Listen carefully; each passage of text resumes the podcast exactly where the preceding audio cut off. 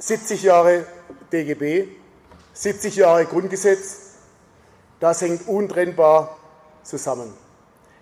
Das wäre ohne das andere nicht denkbar. Es ist das Fundament unserer freiheitlich-demokratischen Gesellschaft. Gerade aus unserer Geschichte heraus wird deutlich, wie wichtig diese zwei Säulen für uns sind, weil sie, Garanten für den, weil sie Garanten für den Frieden sind, in dem wir fast 75 Jahre leben. Die Wiege der modernen Gewerkschaft ist 1949 aus einem zerstörten Land entstanden. Die Neugründung war die schwerste Niederlage in der Gewerkschaftsgeschichte vorangegangen. Die Zerstrittenheit der Richtungsgewerkschaften hatte zu einer Zerschlagung 1933 geführt. Am 2. Mai 1933 wurden die Gewerkschaftshäuser von der SA gestürmt, das Vermögen wurde beschlagnahmt und Funktionärinnen und Funktionäre ihrer Ämter enthoben. Was folgte, waren Verhaftung und Folter. Das erste KZ war Dachau. Dort wurden zunächst politische Gefangene interniert. Viele Kolleginnen und Kollegen waren nach 1949 durch die Misshandlungen, die sie erleiden mussten, gesundheitlich angeschlagen. Viele erlebten 1949 gar nicht, weil sie von den Nazis getötet wurden. An einem Abend wie heute verneigten wir uns vor diesen Menschen. Und es waren nicht nur Gewerkschafterinnen und Gewerkschafter, an denen Verbrechen begangen wurde. Nie wieder Faschismus, nie wieder Krieg, das ist der Schwur von Buchenwald. Daran machen wir bis heute unser Handeln fest.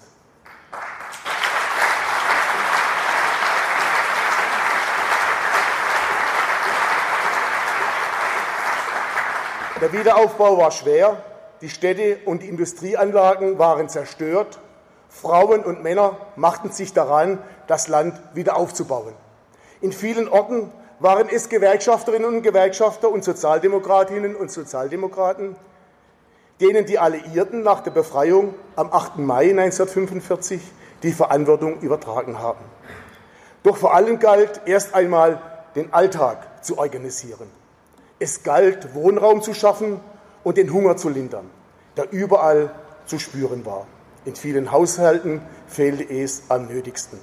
In dieser Situation die Gewerkschaften zu gründen, war eine gewaltige Aufbauleistung. Die Frauen und Männer, die sich am 12. bis zum 14. Oktober 1949 in München trafen, hat eines vereint. Der Mut und die Kraft, eine bessere Welt zu schaffen. Freiheit und Frieden war das große Ziel nach zwölf Jahren Nazi-Barbarei. Und mit Freiheit verbinden wir Gewerkschafterinnen und Gewerkschafter ein offenes Land für freie Menschen. Diese Botschaft hat sich seit 1949 nicht überholt. Ganz im Gegenteil. Offenheit, Freiheit, Solidarität, Demokratie, das zu schützen, war damals wie heute absolute Prämisse. 1949 als alte Nazis aus ihren Schlupflöchern krochen. 2019, wenn eine Partei wie die AfD mit ihren Parolen die Gesellschaft spaltet. Der Mord an dem Regierungspräsidenten Lübcke und der Anschlag in Halle zeigen, der braune Sumpf ist nicht ausgetrocknet in unserem Land. Bei dem Gründungskongress in München wurde Hans Böckler zum ersten Vorsitzenden des DGBs gewählt.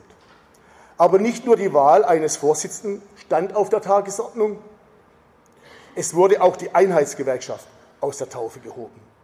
Die Einheitsgewerkschaft ist eine der elementaren Erkenntnisse aus den Erfahrungen der Weimarer Republik. Sie ist das Fundament der neu gegründeten Gewerkschaftsbewegung.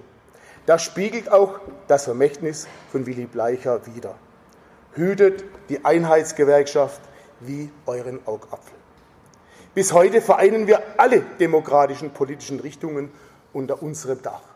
Egal ob Sozialdemokrat, Christdemokrat, Liberaler und auch seit 40 Jahren die Grünen, ihr habt jetzt gefeiert, alle finden Platz in der Einheitsgewerkschaft. Uns verbindet gemeinsam als Demokratinnen und Demokraten das Ziel, eine bessere Welt zu schaffen. Sehr geehrte Gäste, liebe Kolleginnen und Kollegen, seit 1949 hat sich vieles gewandelt und mancher Weg war steinig. Wir haben Erfolge gefeiert und mussten schwierige Phasen durch und überstehen. Wir erleben das Wirtschaftswunder und Rezessionen und Massenarbeitslosigkeit. Neue Industriezweige entstanden, ganze Branchen sind verschwunden und kennen wir heute hier in Deutschland nicht mehr. Gewerkschaften und Beschäftigte haben diese Herausforderungen ihrer jeweiligen Zeit angenommen. Unsere Arbeitswelt hat sich schon immer gewandelt. Auch heute stehen wir wieder an einem Wendepunkt. Doch ich bin zuversichtlich, wir haben drei industrielle Revolutionen gemeistert. Wir meistern auch die vierte, die digitale Revolution, Kolleginnen und Kollegen sehr verehrte Damen und Herren. Allerdings gibt es einen Unterschied zum Vergangenen und das ist die Geschwindigkeit der Veränderungen. Seit 1949 hat sich auch gesellschaftlich vieles verändert. Wie wir feiern das Grundgesetz in diesem Jahr seinen 70. Geburtstag. Von den vielen großartigen Passagen ist vor allem die Präambel wichtig. Die Würde des Menschen ist unantastbar. Das Grundgesetz unterscheidet nicht nach der Hautfarbe, Herkunft, Geschlecht oder Religion. Wir Gewerkschafterinnen und Gewerkschafter haben immer und werden zukünftig denen die Stirn bieten, die Kolleginnen und Kollegen in Gruppen einteilen. Für uns gibt es keine Bürgerinnen und Bürger, Kolleginnen und Kollegen erster und zweiter Klasse.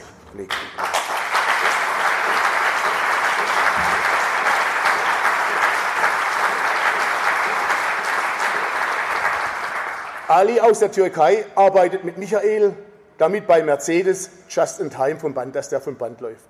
Aische pflegt im Pflegeheim mit Michaela, damit Karl und Maria eine menschenwürdige Pflege bekommen. Frauen und Männer sind zumindest auf dem Papier gleichberechtigt. Gerade hier wurde vieles erreicht. Frauen dürfen ihr eigenes Konto eröffnen, war nicht immer so. Frauen nicht, müssen nicht mehr ihre Männer fragen, wenn sie einen Arbeitsvertrag unterschreiben müssen. Aber, aber bis zur endgültigen Gleichberechtigung, sage ich, ist nur ein weiter Weg. Dies gilt für die Entgeltfrage wie für die Besetzung von Führungspositionen. Und es gilt für die Politik. Dort sind Frauen, und es sind ja immerhin die Hälfte der Gesellschaft, die Frauen, ebenfalls unterrepräsentiert. Im Landtag sind es, glaube ich, 26 Prozent, wenn ich es richtig äh, abgespeichert habe. Leider, ja, wie gesagt, liegt der Landtag, hat keinen Spitzeplatz in oben, sondern wir haben die rote Laterne, glaube ich, in Deutschland. Doch zurück zu unserer Gewerkschaftsgeschichte.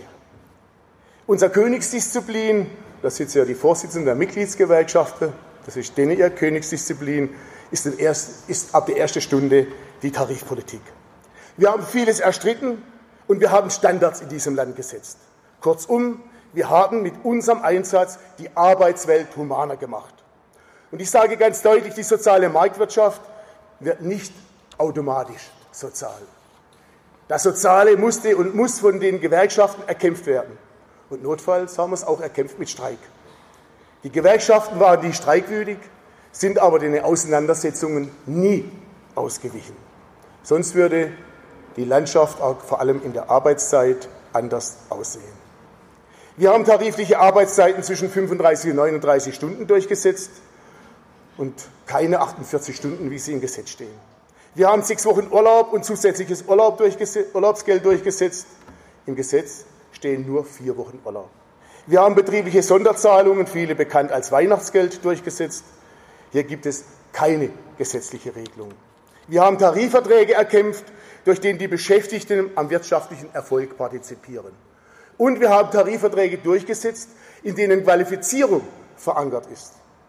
Für uns war aber immer klar, über den Tarifvertrag kann nicht alles geklärt werden. Deshalb ist die Gestaltung des Sozialstaates bis heute eines unserer wichtigsten Handlungsfelder. Eine der großen sozialpolitischen Errungenschaften, für uns heute selbstverständlich, ist die Entgeltfortzahlung im Krankheitsfall. Bevor 1966 das Gesetz wurde, streikten in Hamburg und in Schleswig-Holstein die Werftarbeiter 16 Wochen lang. Bei dem Streik ging es aber nicht nur um die Abschaffung der Karenztage und den Lohnabzug bei Krankheit. Es ging auch um die Gleichberechtigung von Arbeiterinnen und Arbeitern zu den Angestellten.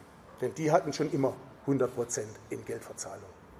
Wir haben den Sozialstaat geprägt, ob bei der Krankenversicherung, bei Rente, bei der Pflege oder bei der Arbeitslosenversicherung.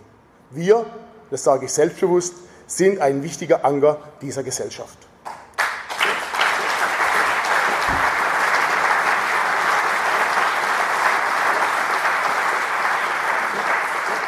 Und trotz allen Rückschlägen wie bei der Rente mit 67 haben wir heute nicht unser Frieden gemacht, der geplanten Absenkung des Rentenniveaus, die Agenda 2010 und der Aufkündigung der Parität in der Krankenversicherung sagen wir bis heute, was Unrecht ist.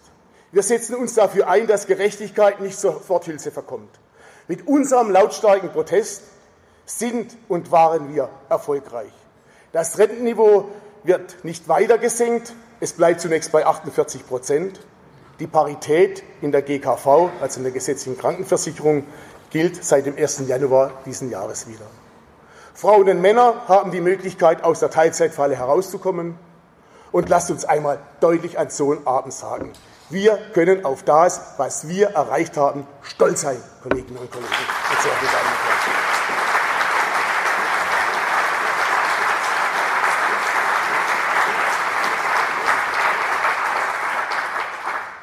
Eine soziale Marktwirtschaft ist erst sozial, wenn jeder einen fairen Lohn für seine Arbeit erhält. Jeder soll von seinem Lohn leben können. Das ist eine Frage der Gerechtigkeit. Das gebietet der Respekt und die Würde und die Leistungen jeder und jedes Einzelnen. Auch unser stetiges Bemühen um einen Mindestlohn hat sich gelohnt. Auch wenn hier noch vieles zu optimieren ist. Wir brauchen dringend einen Mindestlohn von 12 Euro. Es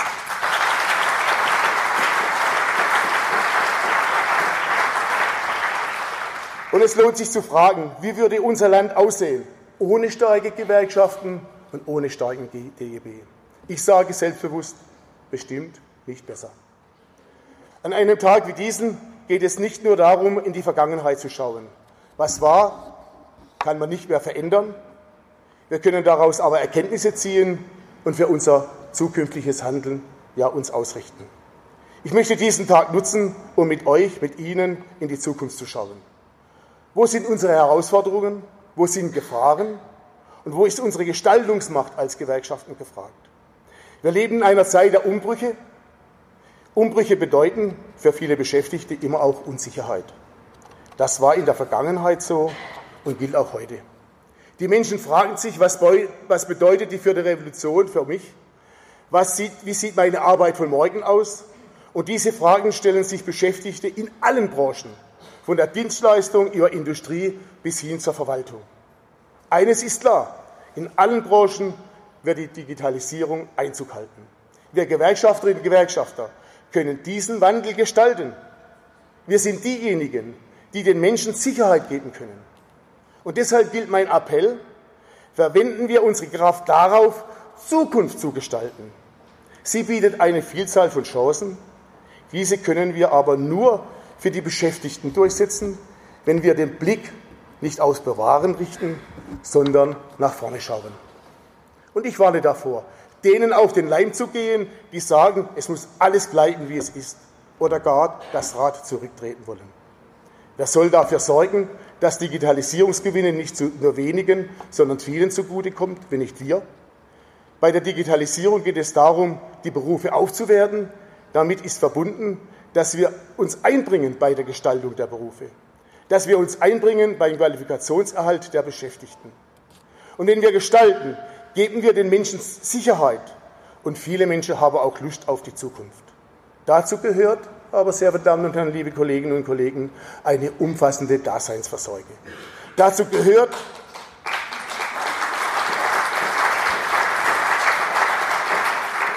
Dazu gehört, dass jeder und jede ein Dach über den Kopf hat, bei bezahlbaren Mieten, Kolleginnen und Kollegen und sehr verehrte Damen und Herren.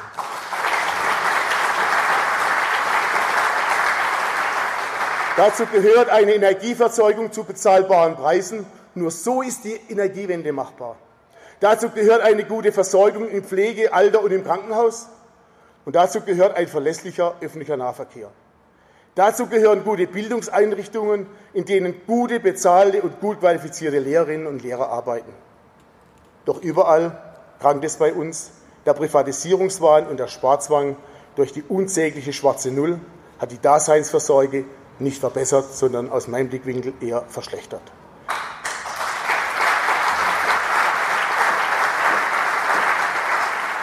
Die Staus sind nicht nur auf der Straße, die Staus sind überall, bei zu wenig Lehrern, bei zu schlecht bezahlten Pflegerinnen und Pfleger, bei zu wenig Investitionen in die Schiene. Wer Daseinsvorsorge wirtschaftliche Interessen unterwirft, trägt zu, wenig, trägt zu weiterer Spaltung der Gesellschaft bei.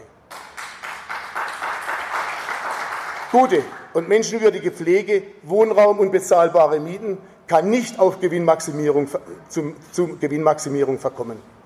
Es wurde schon zu viel privatisiert. Die Versorgung wurde dadurch nicht besser. Was besser wurde, waren die Dividenden für Aktionäre und Vorstände. Erwirtschaftet wurden sie auf dem Rücken der Beschäftigten und der Allgemeinheit. Wenn das Geld nicht reicht, um die Zukunftsinvestitionen zu forcieren, dann müssen, wir Einnahmen, müssen die Einnahmen aufgestockt werden. Wir brauchen ein gerechtes Steuersystem. Schluss mit der Entlastung der Reichen.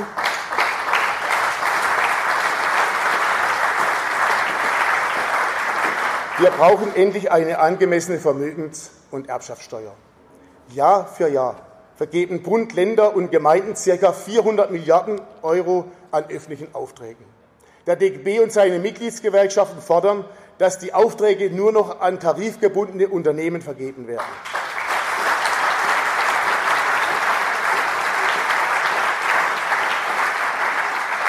keine öffentliche Aufträge ohne Tarifbindung und auf jeden Fall auf dem Tarifniveau und nicht nur auf dem Mindestlohn, Kolleginnen und Kollegen und sehr verehrte Damen und Herren.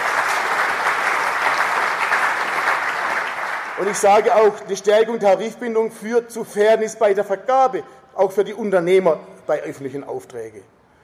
Und, und dies führt dazu, dass sich die Steuereinnahmen Einnahmen verbessern und die Sozialkassen sich stabilisieren werden. Wenn alle Beschäftigten in Baden-Württemberg auf Basis eines Tarifvertrages bezahlt würden, würde die Einnahmen für Bund, Land und Kommunen, Kommunen sprunghaft ansteigen. Dass in unserem Land in der Verteilungsfrage etwas schiefläuft, zeigen die Zahlen vom DAW. Die Kluft zwischen Arm und Reich ist so groß wie vor 100 Jahren. Da stellt sich schon für mich die Frage, in welchem Land wollen wir eigentlich leben?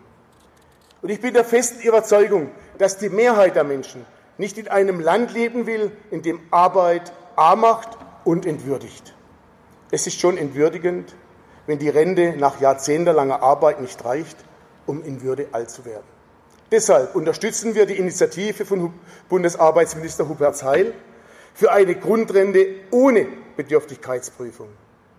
All diejenigen in der CDU, CSU, die Stimmung machen, dass man auf eine Bedürftigkeitsprüfung nicht verzichten kann, und dabei die Zahnarztgardin als Mitnahmeeffekt heranführt, da frage ich schon, wo waren die Bedenken bei der Union, als es um die Mütterrente ging?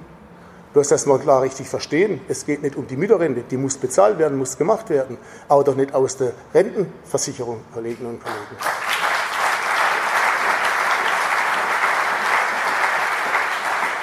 Und bei der Grundrente geht es um die Verkäuferin und um die alleinerziehende Mutter. Die ist auf Grundrente angewiesen, Kolleginnen und Kollegen. Und wer den Sozialstaat gerecht gestalten möchte, muss faire Regeln für den Arbeitsmarkt durchsetzen. Prekäre Beschäftigungsverhältnisse, sachgrundlose Befristung müssen geächtet werden. Sie gehören, ich sage es einfach, abgeschafft.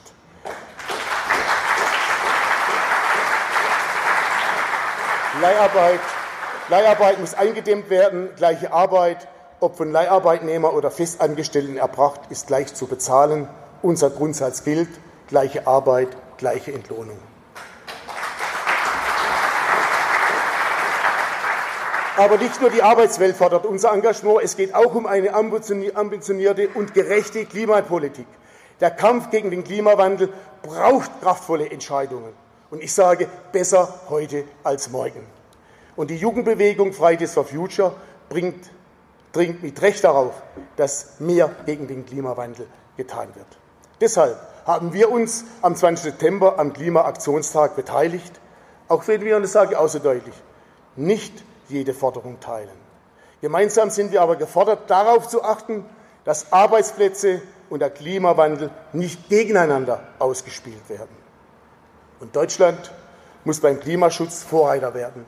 Wir müssen dafür sorgen, dass Investitionen in neue Technologien gute Arbeit heute und für zukünftige Generationen sichern. Klimapolitik kann aber nur auf Akzeptanz stoßen, wenn die Lasten fair verteilt sind. Klimapolitik ist stärker, wenn sie die sozial Schwächeren nicht einfach zur Seite schiebt. Die richtige Antwort auf die Erderwärmung ist nicht soziale Kälte, sondern solidarische Verantwortung.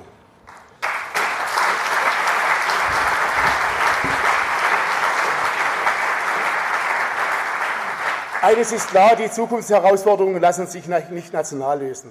Ein Zurück in nationale Beschränktheit, ich sage das so deutlich, wie die AfD fordert, ist das Letzte, was wir brauchen. Klima.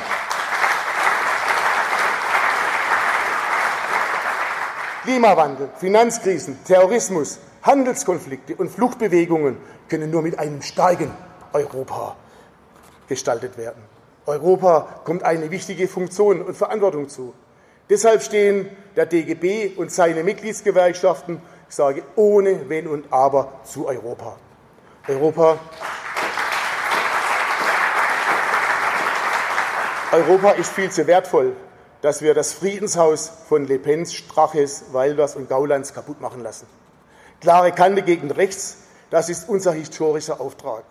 Da sind wir den Opfern des Nationalsozialismus schuldig.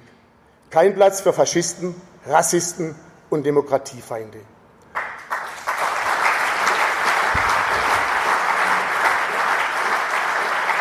Deshalb, deshalb, ist Bildung auch, deshalb ist Bildung auch Demokratie. Von Oskar Negt stammt der Satz, Demokratie ist die einzige politische Gesellschaftsordnung, die gelernt werden muss. Immer wieder, täglich und bis ins hohe Alter hinein.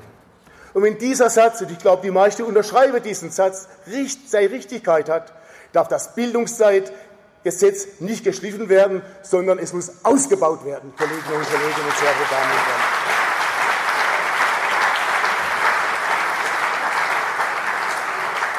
Sehr geehrte Gäste, liebe Kolleginnen und Kollegen, ein spanisches Sprichwort sagt, die Uhr kann man anhalten, die Zeit kann man nicht anhalten.